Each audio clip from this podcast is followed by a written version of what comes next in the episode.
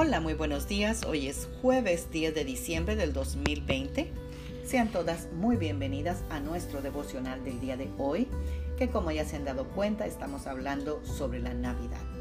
Hoy veremos sobre Mateo capítulo 2, versículo 1 que nos dice, Jesús nació en un pueblo de Judea llamado Belén.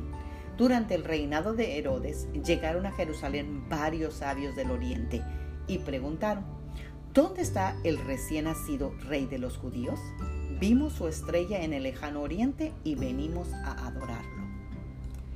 Amadas guerreras de Dios, en la época que nació Jesús, Jerusalén era el centro espiritual del mundo.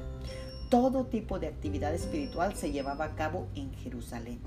Los principales líderes religiosos del mundo estaban en Jerusalén, pero ninguno de ellos estaba buscando a Jesús.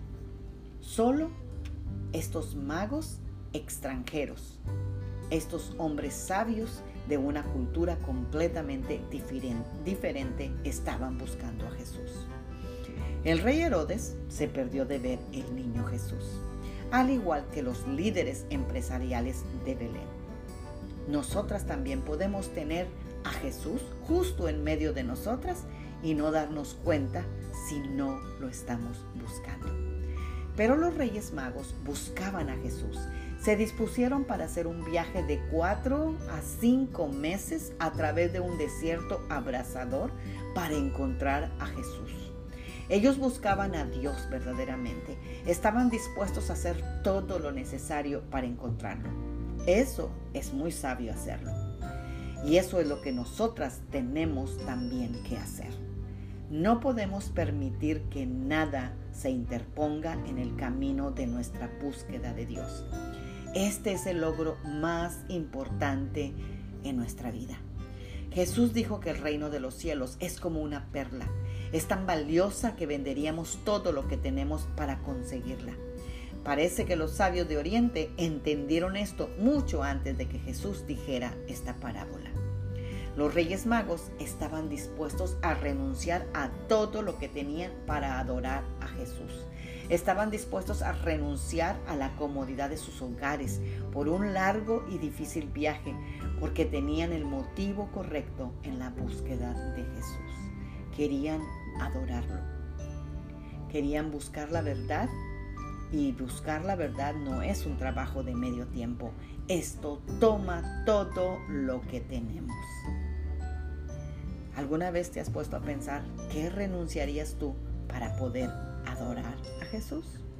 Yo te dejo con esa reflexión el día de hoy y vamos a orarle al Señor. Padre, en el nombre de Jesús, aquí estoy delante de tu presencia, Señor, dándote gracias por un día más de vida, un día más, Señor, en el cual tú nos proteges, nos cuidas, nos sustentas. Te damos gracias, Señor. Padre, en el nombre de Jesús te pido Espíritu Santo que no me permitas perderme, Señor, a Jesús mismo.